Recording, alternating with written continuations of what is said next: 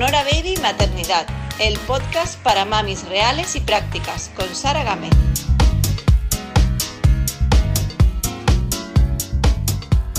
Hola, bienvenidos un día más al podcast Sonora Baby Maternidad. Hoy tengo conmigo a Maya de Miguel, de Relájate y Educa.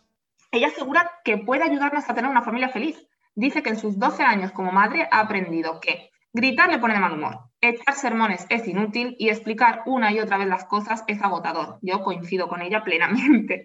Así que ha desarrollado otras estrategias más eficaces, esto sí que no lo he hecho yo, y que nos hacen sentir bien y crecer por dentro. Amaya defiende que las cosas se pueden hacer de otra manera, de una manera que se parezca más a cómo eres tú, sus métodos exigen dedicación y esfuerzo por todas las partes, incluidos tus hijos, así que no es fácil, no es que sea de un día para otro.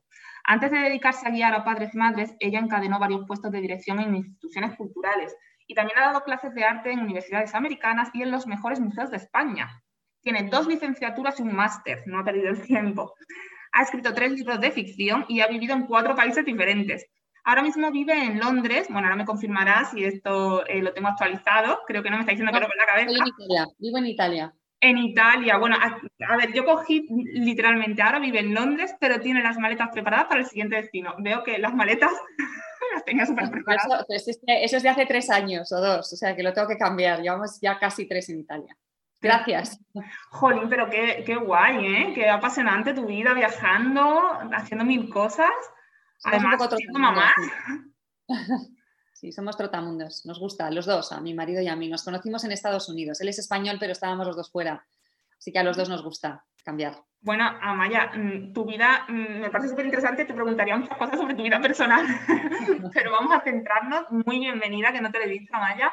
Eh, me interesa mucho tu filosofía, todo lo que, bueno, tu método, ¿no? Por llamarlo de alguna forma, sobre la educación que, nos prometes que lo puedes hacer de forma que, nos, vamos a tener una familia feliz y que no vamos a gritar por los pasillos, que yo ya con eso solo, vamos, te compro el método. Cuéntame un poquito, ¿cómo, cómo conseguir que los, que los hijos obedezcan sin gritar, sin premio ni castigo? Porque a mí me, da la sensación que me quedo sin recursos, ¿no? Que, si no puedo castigarles, ni chantajearles, ni premiarles, ni, ni nada, ¿qué hago entonces? Claro, es difícil porque mm, las herramientas que tenemos son esas, en general, casi todas las que tú estás diciendo. Las herramientas suelen ser, te pego un grito, entonces te asusto y me vas a obedecer, o te castigo, o te amenazo, o te digo que te voy a comprar un helado. Y mm, es verdad que estas son estrategias que funcionan en el momento inmediato. Ah, pues si me compras un helado hago lo que me estás diciendo y dejo de pegar al hermano. Pero el día que no haya helado, no tengo ninguna motivación para no pegar al hermano. Y si tú no me estás mirando, le voy a dar o le voy a romper el juguete. Muchos de nosotros, muchísimos de mis alumnos, tienen la buena voluntad, una fuerza de voluntad muy grande. Hoy no voy a gritar, hoy no voy a castigar, hoy no voy a amenazar. Y se levantan por la mañana con una determinación enorme. Pero cuando llega el momento difícil, el momento de la crisis, pues no tengo otras herramientas yo siento a veces que es como si tuviéramos que, clavar un montón de, puntas y tuviéramos una piedrecita pequeña. Si me quitas la piedrecita pequeña, no las puedo clavar. Antes por lo menos tenía la piedrecita pequeña. Hay que sustituir la piedrecita pequeña por un buen martillo, por un martillo decente. Y el martillo decente que yo ofrezco, las herramientas que yo ofrezco están basadas en la conexión, en reforzar el vínculo con los niños, en fijarte más en ese vínculo que en la conducta, es decir, formar equipo, somos un equipo, yo estoy aquí para guiarte, no estoy aquí para machacarte, estoy aquí para ayudarte a salvar los obstáculos, las cosas que te resultan difíciles. Y muchas veces esto exige nuestra presencia y usar estrategias de liderazgo basadas en la asertividad, no en la permisividad, no en el autoritarismo, sino en la asertividad, que yo tenga la seguridad de que estoy haciendo lo que hay que hacer. Y en el juego. El juego es una de las cosas que más usamos en Relájate y Educa y, funciona fenomenal. Les funciona a muchísimas familias con niños de muchas edades distintas. Entonces, centrarnos en el vínculo, que sea nuestra prioridad, conexión a tope con los niños.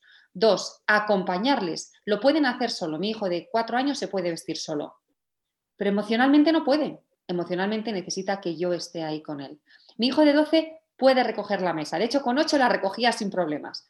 Ahora tiene 12 y es una pereza. Es como subir una montaña. Acompáñale. Acepta la realidad de tu hijo de 12 que tiene un cerebro que solo quiere el placer inmediato y recoger la mesa no le da ningún placer y le cuesta muchísimo. Hazlo con él. Y haz todo esto, si puedes, convirtiéndolo en un juego, en un baile, en un momento divertido, en un momento agradable. Porque cuanta más presión y más tensión metemos, más hostilidad creamos y más resistencia. Yo me he dado cuenta en estos años trabajando con familias de algo que a lo mejor te parece muy obvio, pero yo no lo sabía. En las familias en las que más se grita, más se amenaza, más se castiga y más se premia, los niños se portan peor.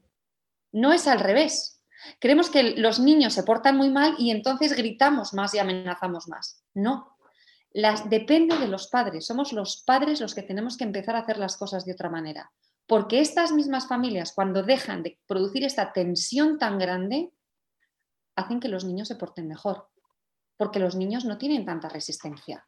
Los niños están con un adulto que forma parte de su equipo. Un adulto al que quieren seguir porque es un buen líder. No es un líder que les hace la vida difícil, que les machaca, que les humilla, que les amenaza, que les hace sentir miedo. Es un líder que les apoya, que notan su amor, con el que se lo pasan bien, que les hace sentir valorados y entonces se portan mejor. Cuanto más grites, peor se van a portar tus hijos. Es un círculo vicioso y sí que lo es. Yo también en las experiencias cercanas, o sea, los ejemplos cercanos y mi propia experiencia también lo, veo así como, tú dices. Lo que pasa es que es difícil romper ese círculo empezando por los padres, quizás uno de los problemas, no sé si te lo comentan tus alumnos, uno de los problemas que yo encuentro es la falta de tiempo, que vamos siempre con prisas. Entonces, yo no me puedo parar, ¿no? puedo pensar, yo no me puedo parar a jugar, a bailar. el uno tiene ocho, el otro tiene doce, o en mi caso, el grande tiene seis. Están en etapas diferentes. Yo me tengo que parar con ellas, pero también con él. Eh, es como difícil encontrar, y lo más fácil, lo más rápido, fácil o rápido, es pegar el golpe en la mesa y decir, callaros todos, a vestirse que hay que salir, que si no, no salimos, ¿no? Por ejemplo. Bueno, en mi experiencia mm, es tan rápido decir, callaros todos, que decir, hoy nos vamos a vestir todos como si fuéramos robots. Hoy vamos a, a, intentar entre todos estar vestidos en tres minutos. Vamos a poner un cronómetro y nos vamos a ayudar los unos a los otros para que nunca compitan entre ellos porque no es, no, es malísimo. Entre todos nos vamos a ayudar los unos a los otros para estar listos en tres minutos. Yo la primera, venga, yo también me he visto aquí. El tiempo que inviertes es el mismo. Lo que pasa es que el puñetazo encima de la mesa es mm, reactivo, es una reacción automática, pero lo otro es proactivo, te tienes que preparar, tienes que decirle a tu cerebro, hoy voy a actuar con conexión, voy a liderar a mis hijos para que este momento desagradable sea agradable. Te tienes que preparar y para eso tienes que tener un poco de formación. De manera espontánea lo que te va a salir es, ahora mismo nos vestimos todos que si no, no llegamos.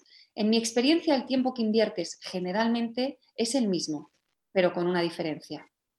Si tú produces mucha tensión y esto desemboca en una crisis, un niño llorando durante una hora y media, un berrinche de 40 minutos, una, una negativa a hacer algo y un niño muy obstinado que se niega a hacer algo que le has pedido durante mucho tiempo.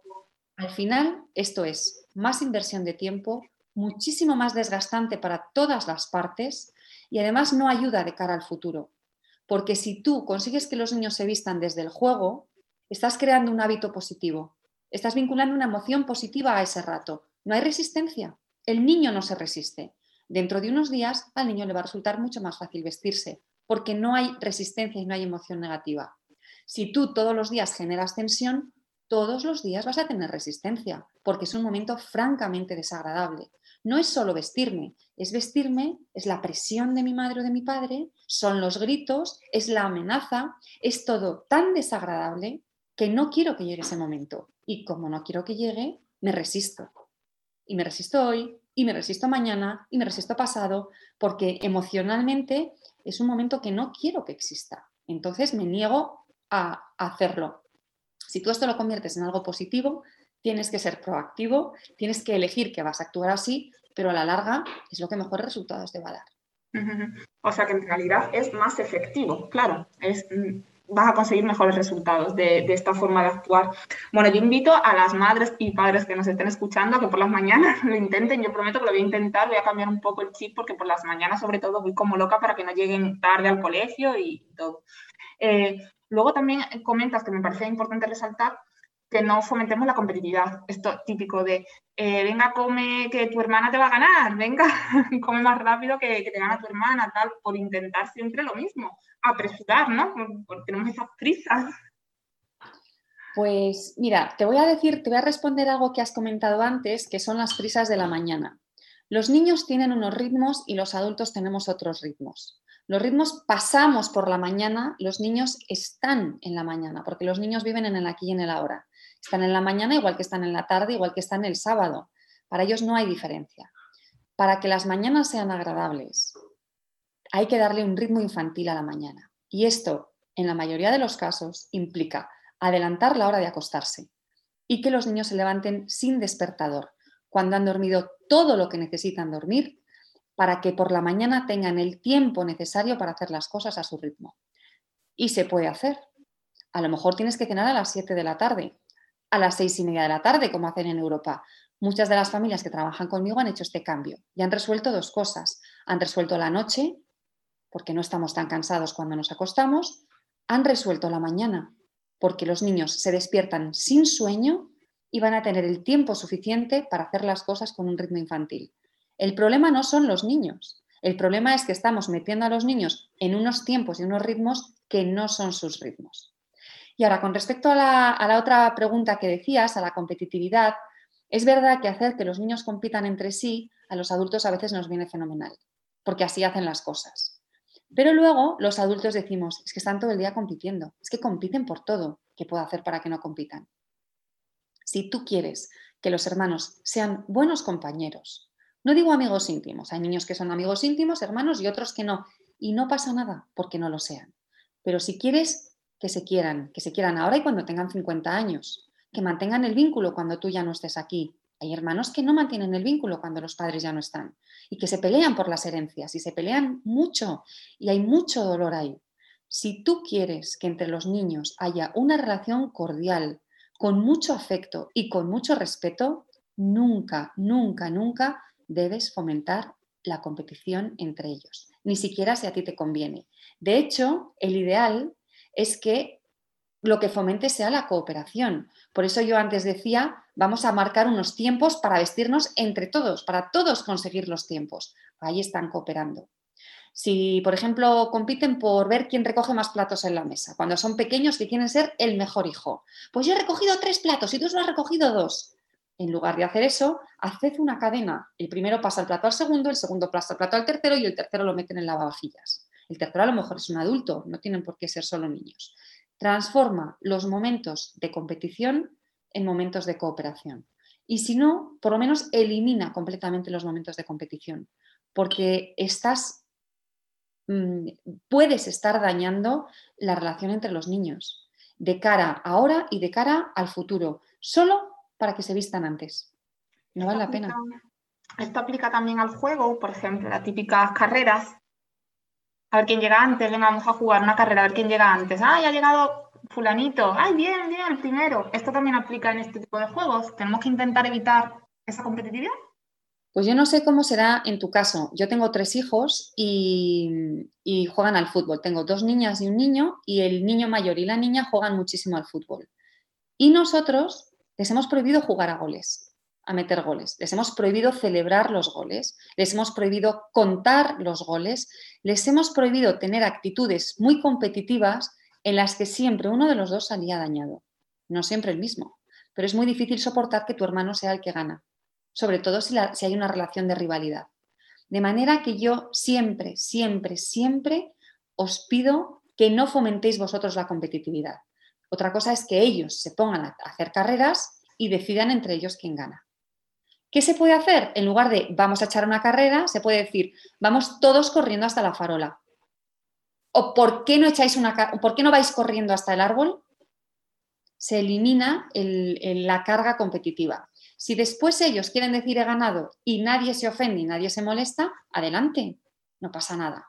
Y si tienen una relación buena y cordial y no compiten por todo, todo está bien, porque yo no sé cuál es tu experiencia, pero en mi experiencia, en algunas etapas de nuestra vida, mis hijos ya tienen 9, 10 y 12, pero en algunas etapas de nuestra vida competían por ver quién terminaba antes la comida. Pero como les decíamos que había que comer despacio, competían por ver quién terminaba más tarde la comida. Compiten por ver quién respira y compiten por ver quién no respira. Pueden competir por todo. Nosotros no podemos alentar esa competición. O, simplemente no la, no la alentamos o si podemos, convertimos estas competiciones en, cooperación. Yo intento, si me pasa, mis hijas tienen dos años, como te he dicho, y el mayor seis, y sí que compiten por todo lo que tú dices, sobre todo el mayor de seis, las alienta a ellas a competir, claro, ya está en una edad también en el colegio, supongo que compite con sus, con sus compañeros y tal, pero me parece muy buen truco intentar, mm, por lo menos minimizar, por lo menos yo no alentarlo, por lo menos, así, por lo menos eso me quedo. Así que me gusta porque me eh, nos estás dando consejos muy prácticos. O sea, cosas que, podemos ir practicando mm, de forma relativamente sencilla, cada uno en nuestra casa con nuestros hijos, e ir probando. Da mucha importancia a la conexión, lo has comentado cuando te preguntaba la primera pregunta. ¿Cómo la trabajamos? ¿Cómo trabajamos esa conexión? Con estas cosas que nos estás contando, supongo nos estás dando muchas herramientas prácticas, pero ¿hay alguna cosilla más que se te ocurra vital para trabajar la conexión? Sí, sí. Lo primero es que tú en tu lista de prioridades la pongas la primera. Es decir, importa más que tú tengas un buen vínculo con tu hijo a que lleve la camiseta sucia.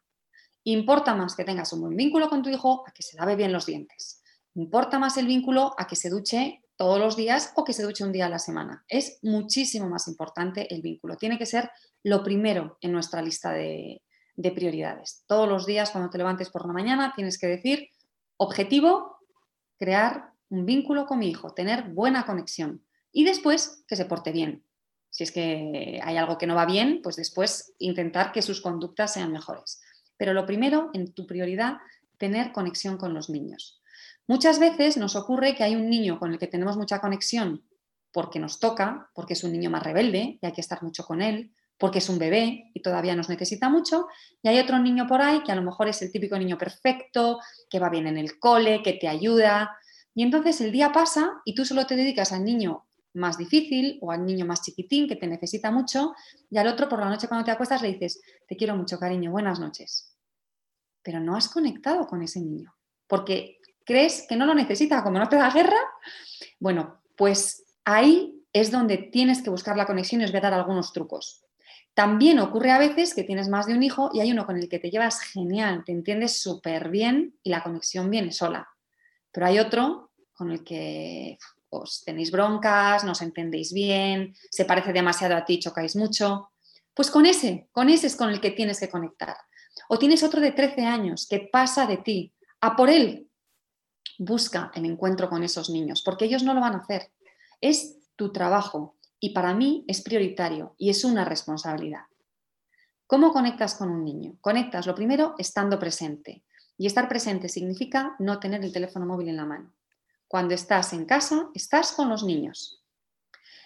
Significa, si, puedes jugar con ellos o hacer cosas con ellos, significa jugar con ellos, significa hacer cosas con ellos. Hacer cosas con ellos puede ser que se sienten en la mesa de la cocina a cortar cebollas, no que lloran, a cortar zanahorias o a cortar patatas. No tiene por qué ser hacer las manualidades que a ellos les apetece.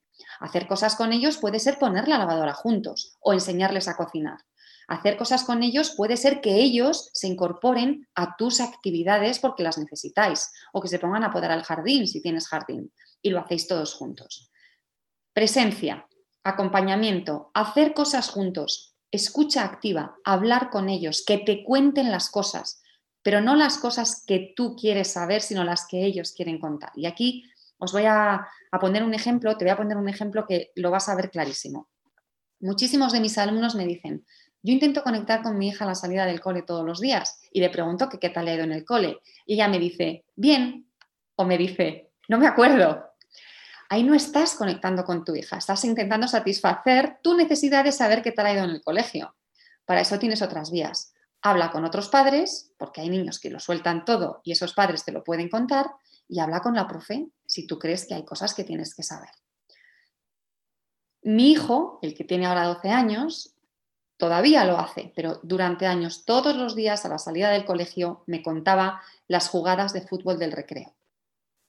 con todo lujo de detalles, lo que había hecho bien, lo que había hecho mal, lo que había hecho su amigo A, lo que había hecho su amigo B, todos los días.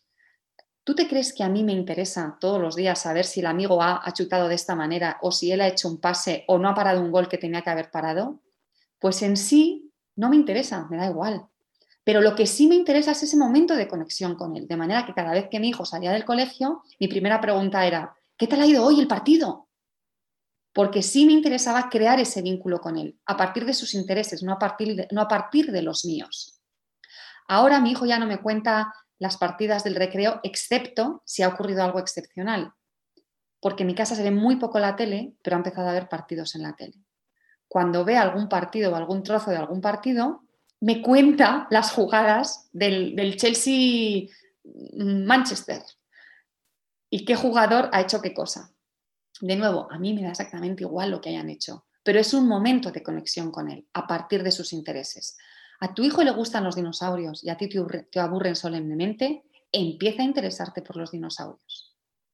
A tu hija le gusta que le cuentes historias de tu infancia o de tu vida, como a una de mis hijas, cuéntaselas todas las noches de mis, otra de mis hijas lo que quería era hacer sumas cuando se iba a la cama, en el ratito que teníamos con ella. Y el padre todas las noches estaba 10 minutos o 15 haciendo sumas con la niña. ¿Eran los intereses del padre cansado a esa hora, como solemos estar todos? Probablemente no, pero hay que seguir el interés del niño. Y otra cosa importante para, para tener esta conexión, que en muchos casos es muy difícil, yo os voy a dar una pauta a ver si os sirve, pero en muchos casos es muy difícil, es si puedes 15 minutos a solas con cada hijo cada día. Dificilísimo, sobre todo si tienes dos de dos años, uno de seis, que van en paquete, es muy complicado. Mm, a medida que vayan creciendo, a lo mejor es más fácil ir buscando ratitos. Nosotros, durante años, hasta hace un año, lo que hacíamos era estar 15 minutos con cada uno en la cama. Se acostaban los tres a la vez y los adultos íbamos pasando de cama en cama. Yo entraba en una cama, estaba 15 minutos, me iba, me iba a otra cama y después entraba mi marido. Íbamos haciendo una rotación de cama en cama. Y nuestro rato de acostar era larguísimo, eran 45 minutos, casi una hora, pero era un momento valiosísimo para mis hijos, valiosísimo. Y con cada uno hacíamos una cosa. A uno, con uno hacíamos sumas, a otro le contábamos historias mm, yo de mi vida o cuentos, con otro estábamos en silencio, en otra época a lo mejor uno quería un masaje, mm, a cada uno le dábamos lo que necesitaba, no siempre igual, sino en cada etapa de su vida de una manera. Qué interesante. Em, es que me has dejado pensando muchísimo porque es justo, parece, bueno, parece que nos conoces muy bien a las madres, sabes lo que estamos pensando y sabes si los dinosaurios nos aburren y nuestro hijo solo quiere hablar de dinosaurios, que es mi caso. Bueno, mm, a Maya también me parece vital que nuestros hijos tengan una buena autoestima, una fuerte autoestima para su futuro y para todo lo que les puede venir, que tengan una buena autoestima y creo que en esto también los padres tenemos mucho que hacer, ¿no? Tenemos todo o casi todo lo que hacer. Los padres y los adultos de referencia, el entrenador, el profe, mm, porque así es como el niño se construye a sí mismo. Lo bueno de la autoestima, y yo esto no lo sabía, lo he aprendido formándome, es que no, es, no, no vienes con ella si tienes mala autoestima en la infancia, no tienes por qué tenerla mala cuando eres mayor. Y a mí esto me ha parecido maravilloso, porque significa que si yo hasta ahora tengo un niño con autoestima baja, puedo trabajar para conseguir fortalecerla. Es flexible, de manera que, que es plástica, la podemos cambiar. Lo primero para que los niños tengan una buena autoestima es dejarles ser ellos mismos. Esto parece una tontería, pero la verdad es que nosotros, la mayoría de los padres, nos pasamos el día diciéndoles a los hijos que no, lo que no pueden hacer. Los niños no pueden hacer casi nada.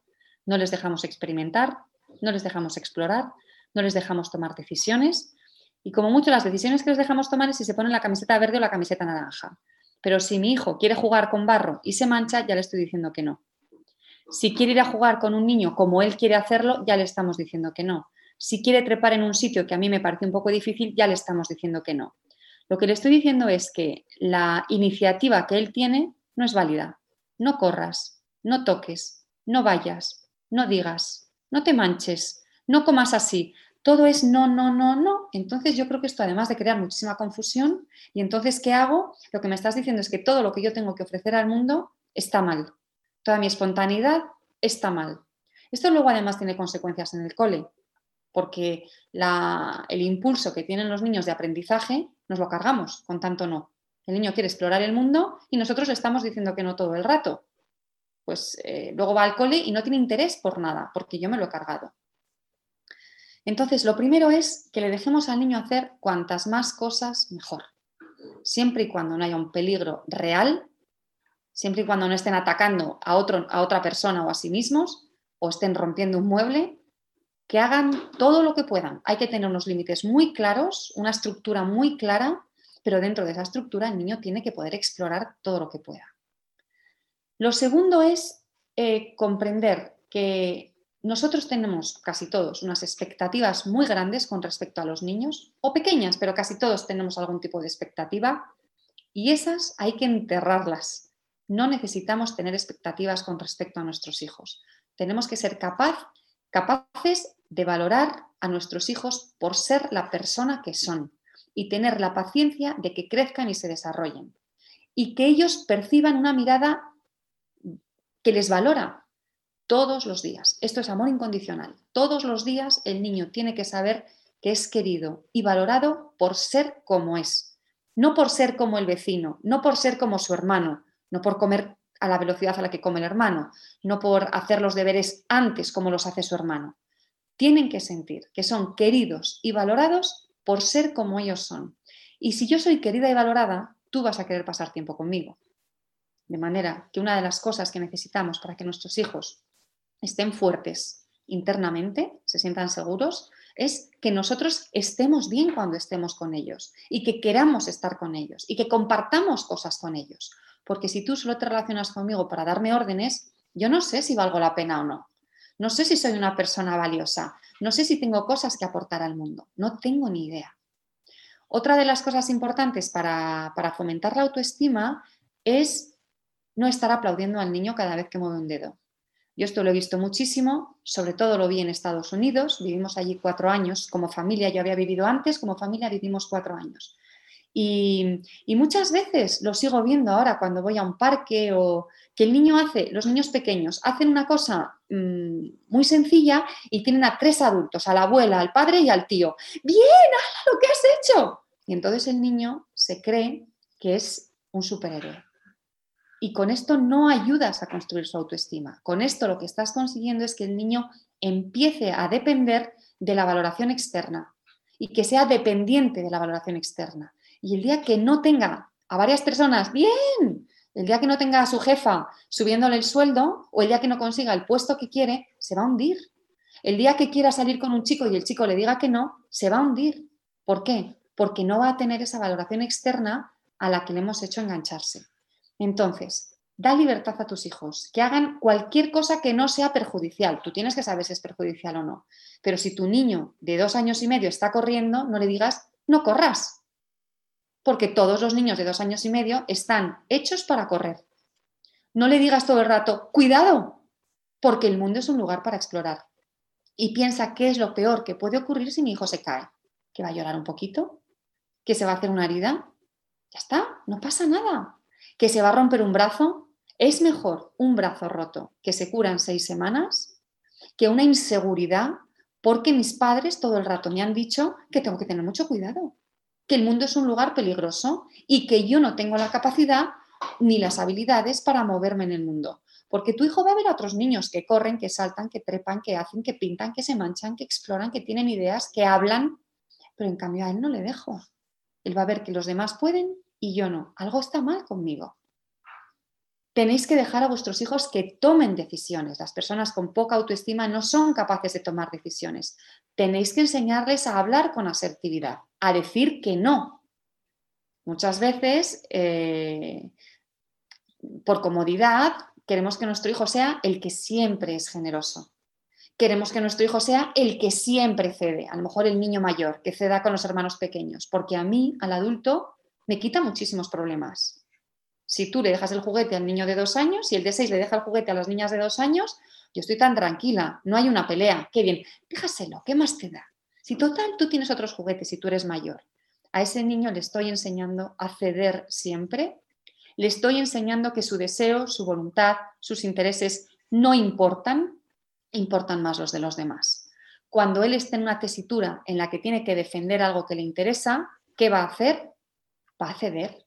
Total, es lo que me han estado enseñando y es por lo que me han valorado durante toda la vida en mi casa.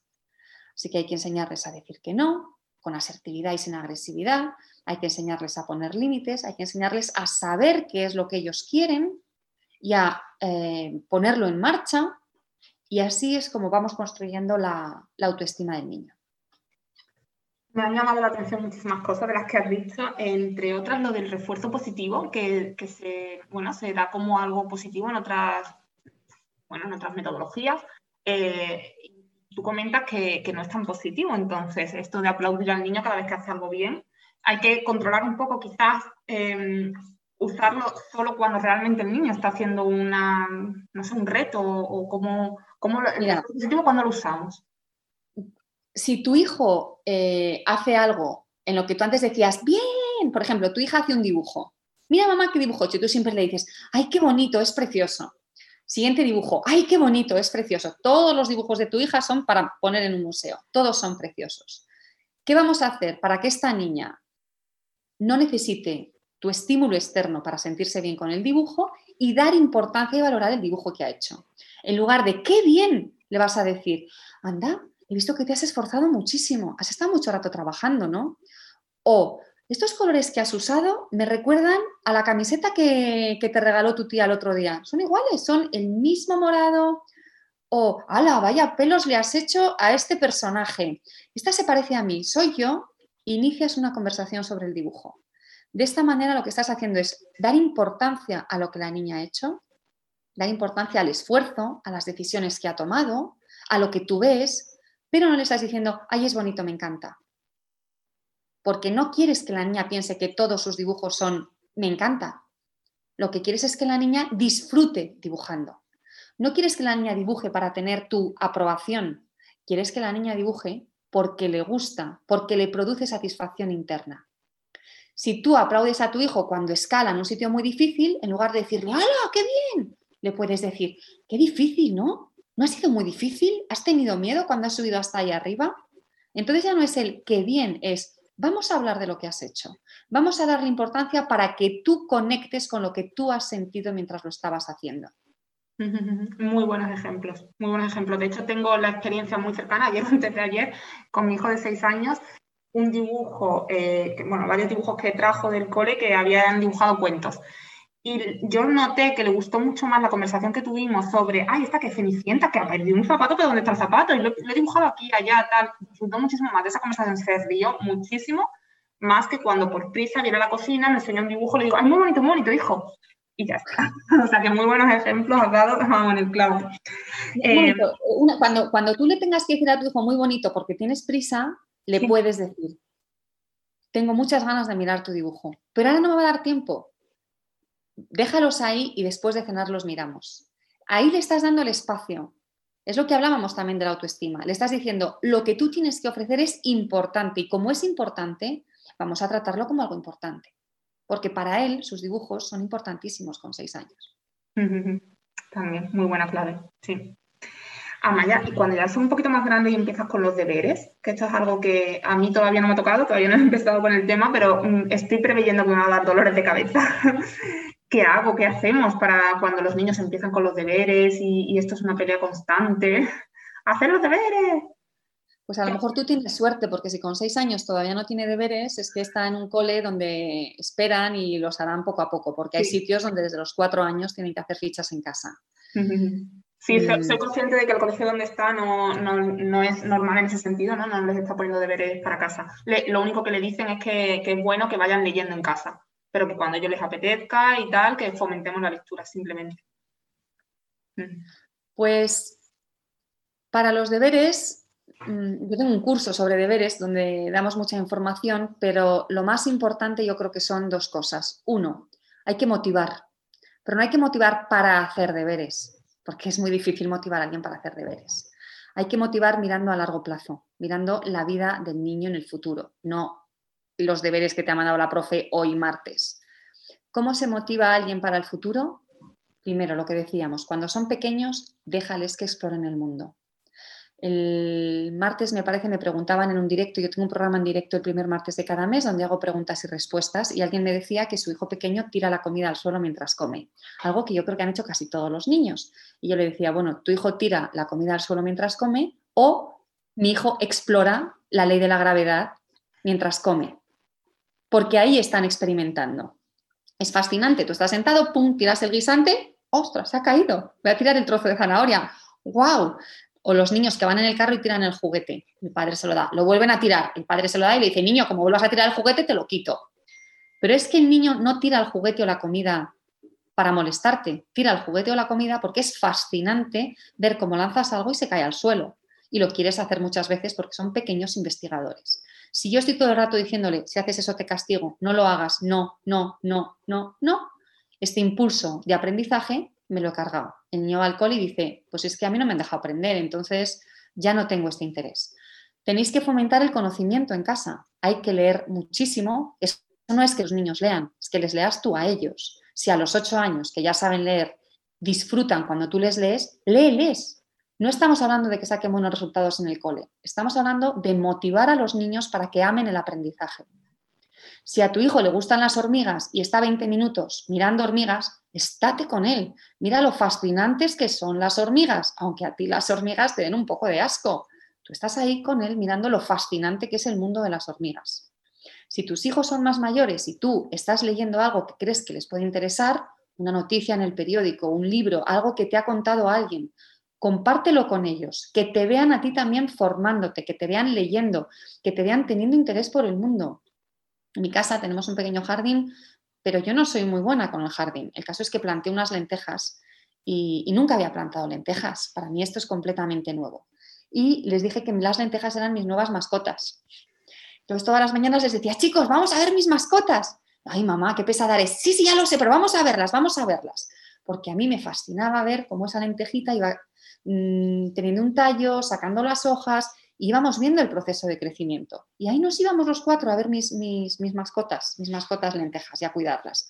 Ahora tenemos un limonero que también está empezando a romper para, para brotar, ¿no? Y también les digo, mirad, mirad mi limonero, cómo va. Tu interés por el mundo, tu interés por el aprendizaje, compártelo con ellos. Y los intereses de ellos, como los dinosaurios, compártelos también, porque ahí lo que estás haciendo es mantener vivo el fuego de la curiosidad, mantener vivo el fuego de querer explorar el mundo. Es muy frustrante para muchos padres pensar que a su hijo le encantan los dinosaurios y que desgraciadamente los dinosaurios no están en el currículum del colegio. ¿Cómo es posible que los dinosaurios o los jugadores de fútbol te lo sepas también y no seas capaz de aprenderte lo que sea que se estén aprendiendo en ese momento, ¿no? El aparato digestivo. Bueno, pues es que para una cosa hay motivación y para otra no. Y tu trabajo es mantener esa motivación. Lectura y tener conversaciones sobre sus intereses y tú poder compartir cosas que te parece que pueden ser interesantes y que exploréis y miréis el mundo con asombro juntos. Y además de esto, hay otra, otra, otro consejo que, que muchos de mis alumnos han puesto en práctica y les ha venido bien, que es tener un tiempo para deberes regulado. Dependiendo de la edad del niño, tu profe te va a decir si el niño necesita 20 minutos o una hora y media. Y este es el tiempo que tenéis para deberes. Porque hay familias que desde que llegan al cole hasta que se acuestan tarde están con los deberes en la cabeza. Que los hagas, que los hagas, que los hagas. Y al final el niño los hace después de la cena de mal humor en media hora.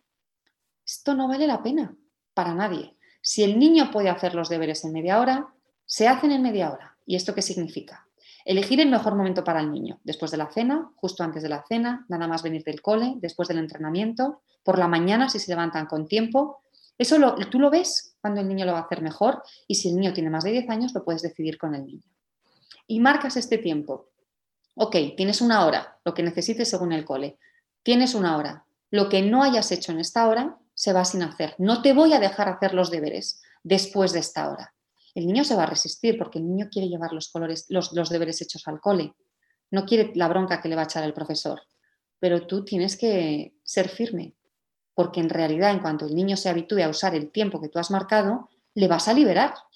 No vais a estar desde las 4 de la tarde hasta las 10 de la noche con los deberes, sino que vais a estar una hora, que puede ser de 9 a 10. Y lo que no se ha terminado se va sin hacer. Y poco a poco el niño va a aprender que tiene ese rato de deberes y los va a hacer en ese rato. Eh, Amaya, también tienes un curso sobre uso de pantallas. Antes comentabas que, veis poquito la tele en tu casa. Mm. ¿Cómo controlas esto? ¿Alguna clave? Porque ya vamos a ir eh, cerrando un poco la entrevista. Tenían varias preguntas para ti, súper interesante todos los temas que, podría tratar contigo. Pero bueno, esta no quería que, se nos fuera porque creo que muchas madres y padres abusamos, me incluyo, eh, en cierta forma de las pantallas. Pues me gusta cómo lo planteas porque la responsabilidad es de los padres. Hay alumnos que me dicen es que solo quiere jugar con la Play, es que solo quiere ver la tele. Y entonces, claro, se la pongo. Pero es que si a mí mi, hijo me dice es que solo quiero comer bollos en el desayuno, en la comida y en la cena y en la merienda, me da igual. Muy bien, pues me parece muy bien que solo quieras comer bollos, hijo, pero es que hoy hay lentejas. Y además los bollos solo los comemos en los cumpleaños, así que mm, mala suerte, porque hoy hay lentejas y mañana hay pollo y pasado hay pescado y al otro día hay huevos. Hoy no hay bollos. Me da igual que él solo quiera ver la tele o que solo quiera jugar con la Play. Tú, el adulto, tienes que saber qué es para ti adecuado para los niños según la edad que tienen. En mi caso, con niños de 0 a 6 años y en el caso de muchos neurólogos, yo opino que de 0 a 6 años, cero, no hay pantallas, porque el cerebro de los niños no está hecho para desarrollarse y para aprender delante de una pantalla. Está hecho para desarrollarse y aprender en contacto con lo real. Y además hay determinadas cosas que no solo nos, que, que no se consiguen desarrollar porque el niño está delante de la pantalla. Y el niño tiene que estar además moviéndose, Mm, usando su cuerpo y delante de una pantalla, no lo hace. Es decir, las consecuencias son negativas. Yo sé que culturalmente es muy difícil hacer esto, de 0 a 6 años que no haya pantallas. Por lo menos de 0 a 3, que esto lo dicen casi todos los pediatras, casi todas las organizaciones de pediatría, dicen que de 0 a 3 que no haya pantallas para los niños. Es verdad que si, como yo, vives en un país y los abuelos viven en otro, un día a la semana puedes estar un rato viendo a los abuelos hay, cosas para las que la tecnología es maravillosa, pero no para entretener a los niños, sino para que establezcan el vínculo con los abuelos. Niños, tengo que hacer la cena, miráis un poquito los dibujos. Como yo os, os habéis portado muy bien, os dejo un poquito con el móvil. No, tienen que aprender a esperar, tienen que aprender a portarse bien porque se portan bien, no porque luego hay dibujos. Les estamos privando de unos aprendizajes súper importantes con las pantallas. Yo, como he dicho antes, soy, mm, tengo una postura que sé que es muy contracultural, pero cada uno de vosotros tendrá que decidir qué es lo adecuado. Para mí lo adecuado para un niño de la edad que sea es que vea media hora la tele, que juegue una hora a Fortnite a diario, que solo vea teles los fines de semana, que solo veamos una peli en familia los viernes por la noche, lo que sea que es lo adecuado para ti. En mi curso es verdad que yo establezco por edades mm, unos, unas pautas, unos patrones, pero eso sería muy largo para contarlo ahora. Tú tienes que saber qué es lo que quieres, porque tú eres el conductor del autobús, tú sabes lo que tus hijos necesitan, tú sabes lo que es bueno para ellos. Y si ellos no, mm, no lo quieren, pues es como lo de los bollos, es tu responsabilidad, porque además la tecnología es tremendamente adictiva y cada vez hay más problemas de niños que tienen un problema de adicción muy gordo y niños que agreden a sus padres cuando les dicen que les tienen que quitar, que ya no pueden seguir jugando a la Play. Y algunos son agresiones fuertes. Y una cosa es que te agreda a tu niño de 5 años y otra cosa es que te agreda al chaval de 14, porque a los 5 años no has sido capaz de pararlo. Tienes que saber que tú eres el responsable. Y os voy a decir una cosa un poco, un poco bestia, que hace un par de meses tuve una conversación con Pedro García Aguado, el que hizo este programa de Gran Hermano. Pedro García Aguado, que es experto en ayudar a, gente con adicciones. el hermano mayor, ¿no? Sí, el hermano mayor. Bueno, pues su, especialidad es ayudar a gente que, están con adicciones a la tecnología o a las drogas, a sustancias. Y ante una de las preguntas, y esta entrevista está muy bien y está en mi canal de YouTube, que es Relájate y y os recomiendo que, lo que la veáis porque os va a dar muchas pistas sobre el uso de la tecnología y Pedro es excelente. Y sabe mucho de esto porque es su trabajo. Y una de las cosas que él respondió ante una, una madre que preguntó, pero es que mi hijo solo quiere ver la tele, entonces ¿qué hago? Y él dijo, cuando nuestros hijos solo quieren ver la tele y se la ponemos, estamos actuando como los camellos de nuestros hijos mi cerebro necesita la droga y yo se la doy para que mi hijo no me dé guerra. Lo que pasa es que como es la tele no nos damos cuenta de lo perjudicial que es la tele o la Play o el móvil o TikTok o YouTube. Entonces tú tienes que ser el responsable, tú tienes que saber qué es lo bueno para tus hijos en cada edad y puedes eh, marcar unas pautas. ¿Qué se ve?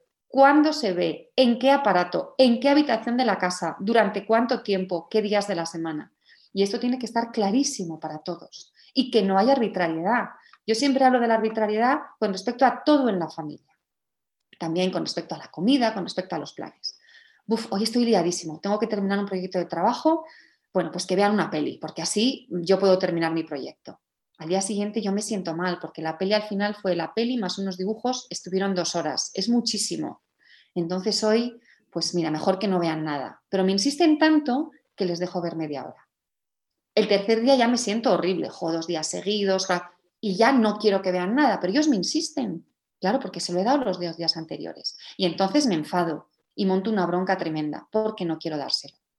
Esta arbitrariedad, el ir cada día improvisando qué es lo adecuado y qué no es lo adecuado, genera muchísimos conflictos en la familia, porque yo no me siento seguro, el niño no se siente seguro y el adulto tampoco. ¿Qué hago hoy? ¿Qué hago?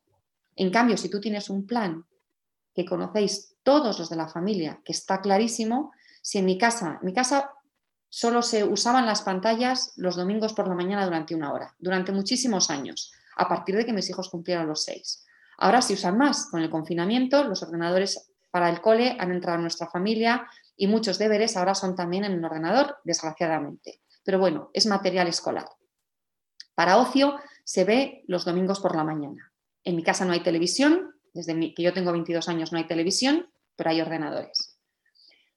Si a mí uno de mis hijos me dice, mamá, puedo jugar a videojuegos y es un martes, yo solo le tengo que mirar y sonreírle. ¿Por qué? Porque mi hijo sabe que a videojuegos en esta casa solo se juega los domingos por la mañana después del desayuno durante un tiempo que está estipulado. ¿Lo saben? Entonces, si otro día lo quieren hacer, yo solo tengo que decir, pero si es martes, ya está porque todos conocemos las pautas, nadie es arbitrario y nadie dice, si te portas bien, te dejo jugar. Como has portado mal, como te has portado mal, ya no ves los dibujos. Vamos a establecer una pauta, vamos a respetarla y que las pantallas no sean un elemento de amenaza ni de premio, porque con las amenazas y los premios lo que valoras es eso, es el premio. Si te lo comes todo, te dejo ver los dibujos. Entonces lo bueno no es comerse todo, lo bueno es ver los dibujos. Eso es lo que tú me estás diciendo que yo tengo que valorar. Y en realidad lo que tengo que valorar tampoco es comerse todo. Yo creo que no hay que obligarles a los niños a comerse todo. Pero lo que habrá que valorar es que los niños coman bien. Bueno, bueno, bueno. Qué cambio de paradigma tenemos que realizar muchos padres. Eh, Amaya, mm, te voy a hacer la última pregunta, ya me como un poquito el tiempo, pero es que te lo que hacer para los padres estresados. ¿Tienes algún truco algo que nos pueda ya para nosotros, no para con nuestros hijos. Pues es otra de las cosas que, trabajamos mucho en Relájate y Educa, porque mi experiencia me dice que para que la familia vaya bien, el que tiene que estar bien eres tú, eres el pilar central de la familia, eres quien sostiene a todo el grupo. Y lo que yo creo es que hay que simplificar mucho nuestra vida, hay que cambiar nuestras prioridades, es decir, a veces tienes que dejar el salón desordenado e irte a tomar un té tranquilamente con tu pareja en la cocina. Tienes que incorporar hábitos que te hagan sentir bien al día a día y esto es una obligación, no es me encanta leer por la noche, pero es que, es que no lo puedo hacer. No, oblígate a leer por la noche. Yo me obligué a leer por la noche y te voy a contar cómo. Dejé de subirme el móvil al dormitorio. Yo me subí al móvil al dormitorio, vivo en el extranjero, voy a leer el periódico a ver qué ha pasado en España. Voy a ver si algún alumno tiene alguna consulta, voy a leer el correo electrónico, a ver si alguien me ha escrito en Instagram. Y al final no leía. Tuve que implantar un sistema para que esto no ocurriera. El móvil se queda en un cajón. Me compré un despertador analógico y por las noches en mi habitación hay un despertador y el libro que me esté leyendo. Me ofrecía a mí misma algo que me hacía estar mejor. Simplificar el día a día, fundamental. A mis alumnos les digo, haz una comida fría dos días a la semana. No pasa nada, puede ser sana. Tened bocatas, bocatas sanos, no bocatas de, de nocilla. Bocatas sanos, por ejemplo, que no tardáis nada en prepararlo. Cocina grandes cantidades y congélalas. No hagas primero, segundo y postre. Haz un plato único. No compres ropa que se plancha. No planches. Simplifica tu vida al máximo y cambia tus prioridades y prioriza la relación con los demás sobre tener una casa impecable. Y sé, mm, también respeta tus decisiones. ¿Qué pasaría si hoy saliera de mi trabajo a mi hora? ¿Qué pasaría? Que es lo peor que puede ocurrir. Lo peor. ¿O qué pasaría si me voy del trabajo sin dejar mi mesa completamente ordenada? Para poder irme despacio, dando un paseo al colegio, en lugar de ir estresada con la lengua fuera. ¿Qué es lo peor que podría ocurrir? Además de esto, yo os digo que deleguéis, que busquéis ayuda, que deleguéis también en los niños. No pedir ayuda, delegar. Si, si, si te ayudaría que una familia del cole estuviera 10 minutos con los niños en el parque para tú poder ir un poquito más descansada, pídelo, pídelo. Seguro que tienes más recursos a tu alrededor de los que te has parado a pensar. Muy buenos trucos. El del libro me lo apunto porque llevo queriendo. Bueno, es que dejé de leer durante, bueno, hace desde el confinamiento, porque aquí en España sí no estamos confinados, en Italia tampoco, ¿no? No, ahora no. Bueno, pues desde, desde, que salimos del confinamiento, en el confinamiento sí leí, pero luego he dejado esa práctica, la he perdido y le he hecho mucho de menos, así que me lo apunto. bueno, Maya, eh, ¿dónde podemos encontrarte? ¿En qué, ¿Cuál es tu web? Cuéntanos. Pues mi web es relajateyeduca.com. En YouTube también me encontráis, Relájate y Educa. En Instagram, Relájate y Educa. Y en Facebook, Relájate y Educa. Vale. Perfecto, entonces relájate y educa, fácil de memorizar para toda aquella que, no te siga y te quiera seguir porque eh, vamos, estoy convencida que van a encantar tus redes. Yo me voy a poner a ver eh, los vídeos de YouTube, vamos, en cuanto tenga un momento mientras cocino lo que sea, me los voy a poner ahí de, fondo. Muchas gracias, Amaya, muchísimas gracias por tu tiempo, por todas las enseñanzas. Eh, tienes talleres que no lo has mencionado tú ahora, pero lo quiero mencionar, tienes talleres muy interesantes sobre todo lo que hemos hablado donde profundizas en cada tema del uso de pantallas, de educar jugando, muchas cosas que nos has contado, pero claro, el tiempo es limitado y hay muchísimo más donde ahondar y tú acompañas a las familias para que puedan hacerlo bien y sean familias felices, que es lo que queremos todos. Esa es la intención y mi experiencia me dice que el que se pone a trabajar lo consigue. También mi experiencia me dice que solos no lo vais a conseguir necesitáis ayuda. Todos la necesitamos. Yo la tuve, yo he tenido dos mentoras, me he formado muchísimo antes de dedicarme a esto, para conseguir que las cosas en familia fueran bien. Y por eso sé que con un buen mentor, con una buena guía, se consigue. Y los resultados son emocionantes, la verdad. Pues hay queda dicho, no dudéis en consultarle y en contactarla si tenéis alguna duda o queréis eh, formaros con ella. Muchas gracias, Amaya. Un beso muy fuerte a Italia. Muchas gracias a ti, Sara. Ha sido un placer. y un besito a todas las oyentes. Nos escuchamos la próxima semana en el próximo episodio.